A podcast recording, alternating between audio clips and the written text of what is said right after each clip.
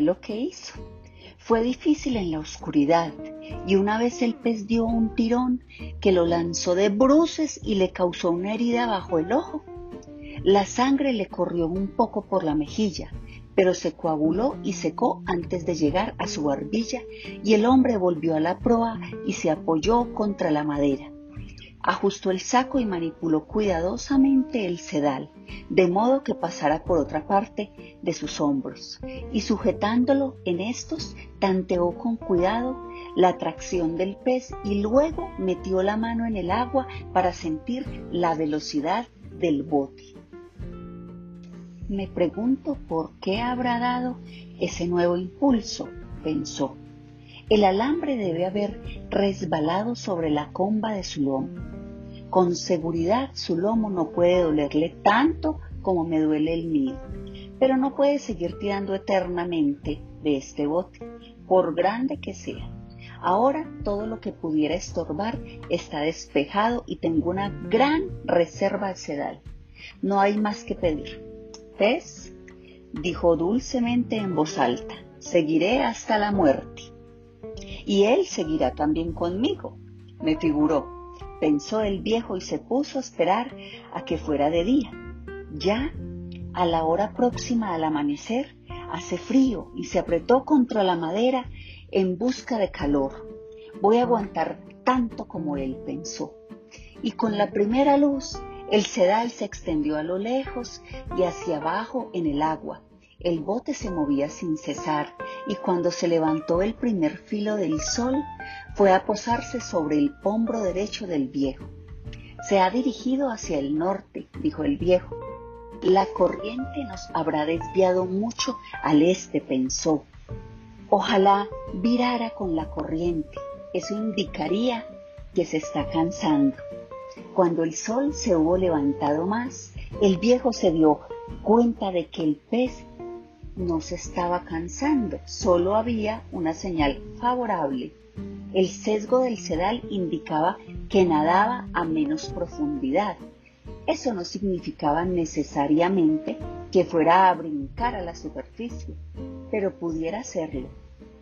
Dios quiera que suba, dijo el viejo, tengo suficiente sedal para manejarlo. Quizás si aumento un poquito la tensión le duela y surja a la superficie, pensó.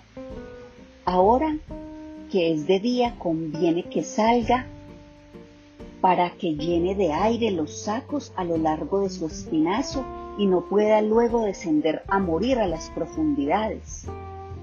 Trató de aumentar la tensión, pero el sedal había sido estirado ya todo lo que daba desde que había enganchado el pez y al inclinarse hacia atrás sintió la dura tensión de la cuerda y se dio cuenta de que no podía aumentarla. Debo tener cuidado de no sacudirlo, pensó. Cada sacudida ensancha la herida que hace el anzuelo. Y si brinca, pudiera soltarlo. De todos modos me siento mejor al venir el sol y por esta vez no tengo que mirarlo de frente. Había algas amarillas en el sedal, pero el viejo sabía que eso no hacía más que aumentar la resistencia del bote y el viejo se alegró. Eran las algas amarillas del Golfo, el sargazo, las que habían producido tanta fosforescencia en la noche. Pez, dijo, yo te quiero y te respeto muchísimo, pero acabaré con tu vida antes de que termine este día. Ojalá, pensó. Un pajarito procedente del norte vino volando hacia el bote. Era una especie de curruca que volaba muy bajo sobre el agua el viejo se dio cuenta de que estaba muy cansado. El pájaro llegó hasta la popa del bote y descansó allí. Luego voló en torno a la cabeza del viejo y fue a posarse en el sedal, donde estaba más cómodo. ¿Qué edad tienes? preguntó el viejo al pájaro. Este es tu primer viaje. El pájaro lo miró al oírlo hablar. Estaba demasiado cansado siquiera para examinar el sedal, y se balanceó haciéndose fuertemente a él con sus delicadas patas. Estás firme, le dijo el viejo, demasiado firme. Después de una noche sin viento no deberías estar tan cansado. ¿A qué vienen los pájaros? Los gavilanes, pensó, salen al mar a esperarlos. Pero no le dijo nada de esto al pajarito, que de todos modos no podía entenderlo y ya tendría tiempo de conocer a los gavilanes. Descansa, pajarito, descansa, le dijo. Luego ve a correr fortuna como cualquier hombre o pájaro o pez. Lo estimulaba a hablar porque su espalda se había endurecido de noche y ahora le dolía realmente. Quédate en mi casa si quieres, pajarito, dijo. Siento que no pueda izar la vela y llevarte a tierra. Con la suave brisa que está ahora levantándose. Pero estás con un amigo. Justamente entonces el pez dio una súbita sacudida. El viejo fue a dar contra la proa y hubiera caído por la borda si no se hubiera aferrado y soltado un poco de sedal. El pájaro levantó el vuelo cuando el sedal se sacudió y el viejo ni siquiera lo había visto irse palpó cuidadosamente el sedal con la mano derecha y notó que su mano sangraba. Algo le ha lastimado, dijo en voz alta y tiró del sedal para ver si podía virar el pez. Pero cuando llegaba a su máxima tensión, sujetó firme y se echó hacia atrás para formar contrapeso. Ahora lo está sintiendo, pez, dijo. Y bien sabe Dios que también yo lo siento.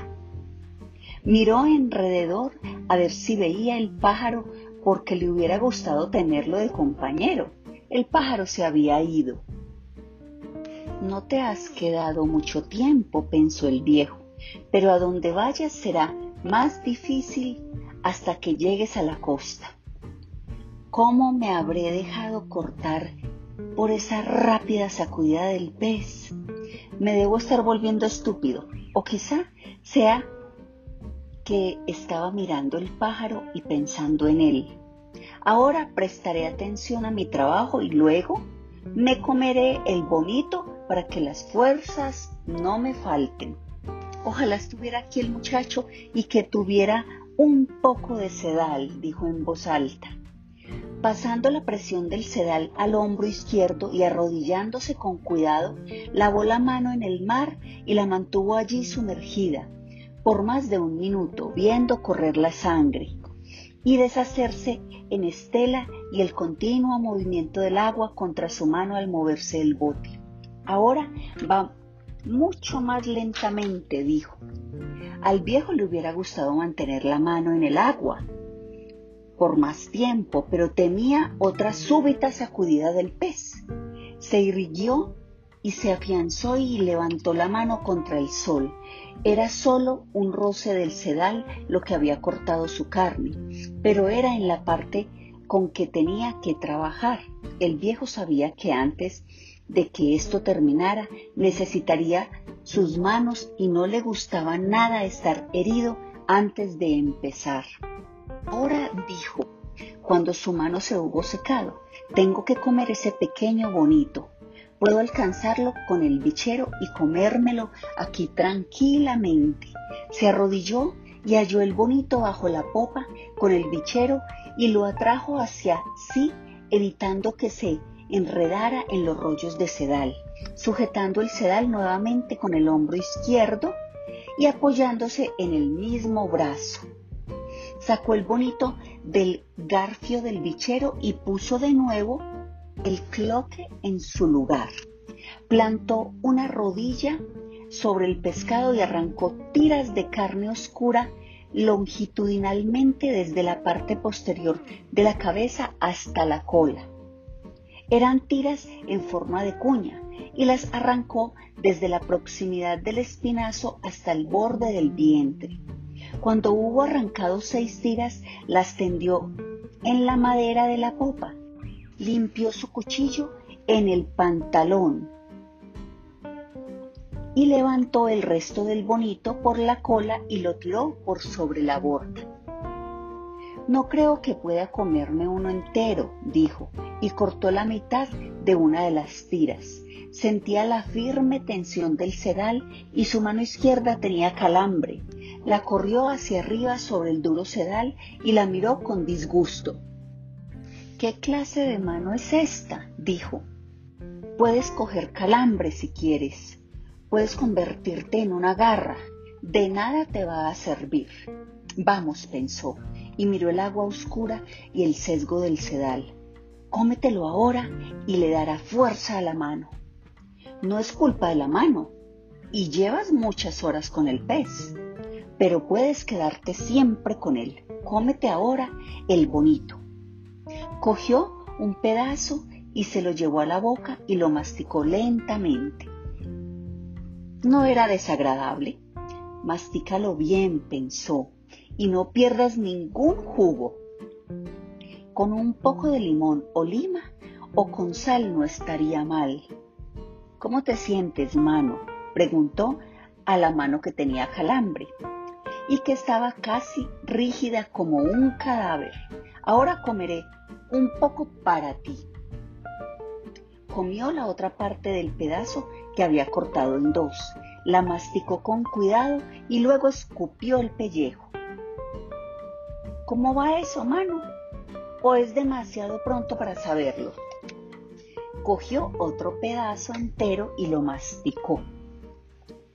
Es un pez fuerte y de calidad, pensó. Tuve suerte de engancharlo a él en vez de un dorado. El dorado es demasiado dulce. Este no es nada dulce y guarda toda la fuerza. Sin embargo, hay que ser prácticos, siguió pensando. Otra cosa no tiene sentido.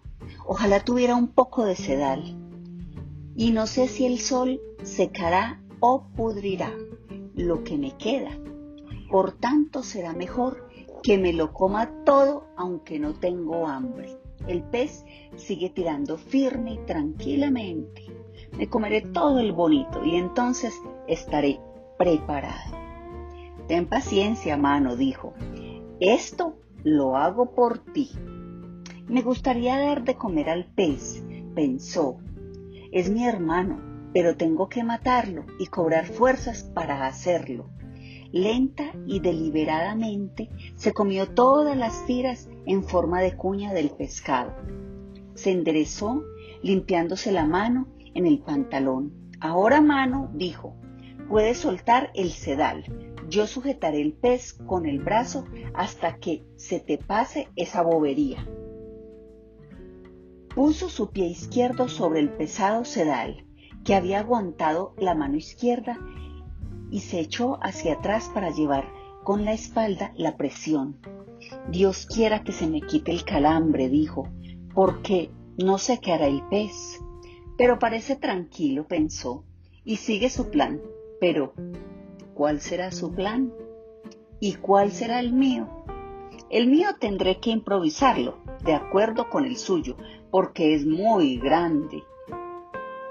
Si brinca, podré matarlo, pero no acaba de salir de allá abajo, entonces seguiré con él allá abajo. Se frotó la mano que tenía calambre contra el pantalón y trató de obligar los dedos, pero estos se resistían a abrirse. Puede que se abra con el sol, pensó. Puede que se abra cuando el fuerte bonito crudo haya sido digerido. Si la necesito la abriré, cueste lo que cueste. Pero no quiero abrirla ahora por la fuerza que se abra por sí misma y que vuelva por su propia voluntad. Después de todo, abusé mucho de ella de noche cuando era necesario soltar y empatar los varios sedales. Miró por sobre el mar y ahora se dio cuenta de cuán solo se encontraba, pero veía los prismas en el agua profunda y oscura. En el sedal estirado adelante y se extrañaba la ondulación de tanta calma. Las nubes se estaban acumulando. Ahora para la brisa y miró adelante y vio una bandada de patos salvajes que se proyectaban contra el cielo sobre el agua. Luego formaban un borrón y volvían a destacarse como un agua fuerte y se dio cuenta de que nadie está jamás solo en el mar. Recordó cómo algunos hombres temían hallarse fuera de la vista de tierra en un botecito y tratándose de repentino mal tiempo, en los mares tenía razón, pero ahora era el tiempo de los ciclones y cuando no hay ciclón en el tiempo de los ciclones, es el mejor tiempo del año. Si hay ciclón, siempre puede uno ver las señales de varios días antes en el mar. En tierra no las ven porque no saben reconocerlas. Pensó, en tierra debe notarse también por la forma de las nubes, pero ahora no hay ciclón a la vista. Miró al cielo y vio la formación de los blancos cúmulos, como sabrosas pilas de mantecado, y más arriba se veían las tenues plumas de los cirros contra el alto de septiembre. Brisa ligera, dijo, mejor tiempo para mí que para ti, pez. Su mano izquierda estaba todavía presa del calambre, pero la iba soltando poco a poco. Detesto el calambre, pensó. Es una traición del propio cuerpo. Es humillante ante los demás tener diarrea producida por envenenamiento de tomainas o vomitar por lo mismo. Pero el calambre lo humilla a uno, especialmente cuando uno está solo. Ay, si el muchacho estuviera aquí, podría frotarme la mano y soltarla desde el antebrazo, pero ya se soltará. Luego palpó con la mano derecha para conocer la diferencia de tensión en el sedal. Después vio que el sesgo cambiaba en el agua. Seguidamente, al inclinarse contra el sedal y golpear fuerte con la mano izquierda contra el muslo, vio que cobraba un lento sesgo ascendente. Está subiendo, dijo. Vamos, mano, ven, te lo pido. El sedal se alzaba lenta y continuamente. Luego, la superficie del mar se combó delante del bote y salió el pez. Surgió interminablemente y manaba agua por todos sus costados. Brillaba el sol y su cabeza y lomo eran de un púrpura oscuro y al sol las franjas de sus costados lucían anchas y de un tenue color azul rojizo. Su espada era tan larga como un palo de béisbol, yendo de mayor a menor, como un estoque. El pez apareció sobre el agua en toda su longitud y luego volvió a entrar en ella dulcemente, como un buzo, y el viejo vio la gran hoja de guadaña de su cola sumergiéndose y el sedal comenzó a correr velozmente. Es dos pies más grande que el bote, dijo el viejo. El sedal seguía corriendo veloz, pero gradualmente, y el pez no tenía pánico. El viejo trataba de mantener con ambas manos el sedal a la mayor tensión posible sin que se rompiera. Sabía que si no podía detener al pez con una presión continuada, el pez podía llevarse todo el sedal y romperlo. Es un gran pez y tengo que vencerlo, pensó. No debo permitirle jamás que se dé cuenta de su fuerza ni de lo que podría hacer si echara a correr. Si yo fuera él, echaría ahora a toda fuerza y seguiría hasta que algo se rompiera. Pero a Dios gracias, los peces no son tan inteligentes como los que los matamos, aunque son más nobles y más hábiles. El viejo había visto muchos peces grandes, había visto muchos que pesaban más de mil libras y había cogido dos de aquel tamaño en su vida, pero nunca solo. Ahora solo y fuera de la vista de la tierra estaba sujeto al pez más grande que hubiera visto jamás, más grande que cuantos conocía de oídas y su mano izquierda estaba todavía tan rígida como las garras convulsas de un águila. Pero ya se soltará, pensó. Con seguridad que se le quitará el calambre para que pueda ayudar a la mano derecha. Tres cosas se pueden considerar hermanas, el pez y mis dos manos. Tiene que quitársele el calambre. El pez había aminorado de nuevo su velocidad y seguía a su ritmo habitual. Me pregunto por qué habrá salido a la superficie, pensó el viejo. Brincó para mostrarme lo grande que era. Ahora ya lo sé. Me gustaría demostrarle qué clase de hombre soy. Pero entonces vería la mano con calambre, que piense que soy más hombre que lo que soy, y lo seré. Quisiera ser el pez, con todo lo que tiene frente a mi voluntad y mi inteligencia. Se acomodó confortablemente contra la madera y aceptó sin protestar su sufrimiento. Y el pez seguía nadando sin cesar y el bote se movía lentamente como el agua oscura. Se estaba levantando un poco el oleaje con el viento que venía del este y a mediodía la mano izquierda del viejo estaba libre del calambre. Malas noticias para ti, pez, dijo, y movió el sedal sobre los sacos que cubrían sus hombros. Estaba cómodo, pero sufría, aunque era incapaz de confesar su sufrimiento. No soy religioso, dijo, pero rezaría diez Padre Nuestros y diez Ave Marías por pescar este pez y prometo hacer una peregrinación a la Virgen del Cobre si lo pesco. Lo prometo. Comenzó a decir sus oraciones mecánicamente. A veces se sentía tan cansado que no recordaba la oración, pero luego las decía rápidamente para que salieran automáticamente. Las Ave Marías son más fáciles de decir que los Padre Nuestros, pensó.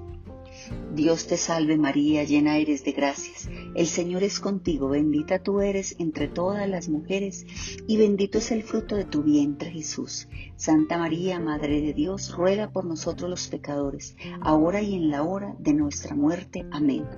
Luego añadió, Virgen bendita, ruega por la muerte de este pez, aunque es tan maravilloso dichas sus oraciones y sintiéndose mejor, pero sufriendo igualmente, y acaso un poco más, se inclinó contra la madera de proa y empezó a activar mecánicamente los dedos de su mano izquierda. El sol calentaba fuertemente ahora, aunque se estaba levantando ligeramente la brisa. Será mejor que vuelva a poner cebo al sedal de popa, dijo. Si el pez decide quedarse otra noche, necesitaré comer de nuevo y queda poca agua en la botella. No creo que pueda conseguir aquí más que un dorado. Pero si lo como bastante fresco, no será malo. Me gustaría que viniera a bordo esta noche un pez volador, pero no tengo luz para traerlo. Un pez volador es excelente para comerlo crudo y no tendría que limpiarlo. Tengo que ahorrar toda mi fuerza.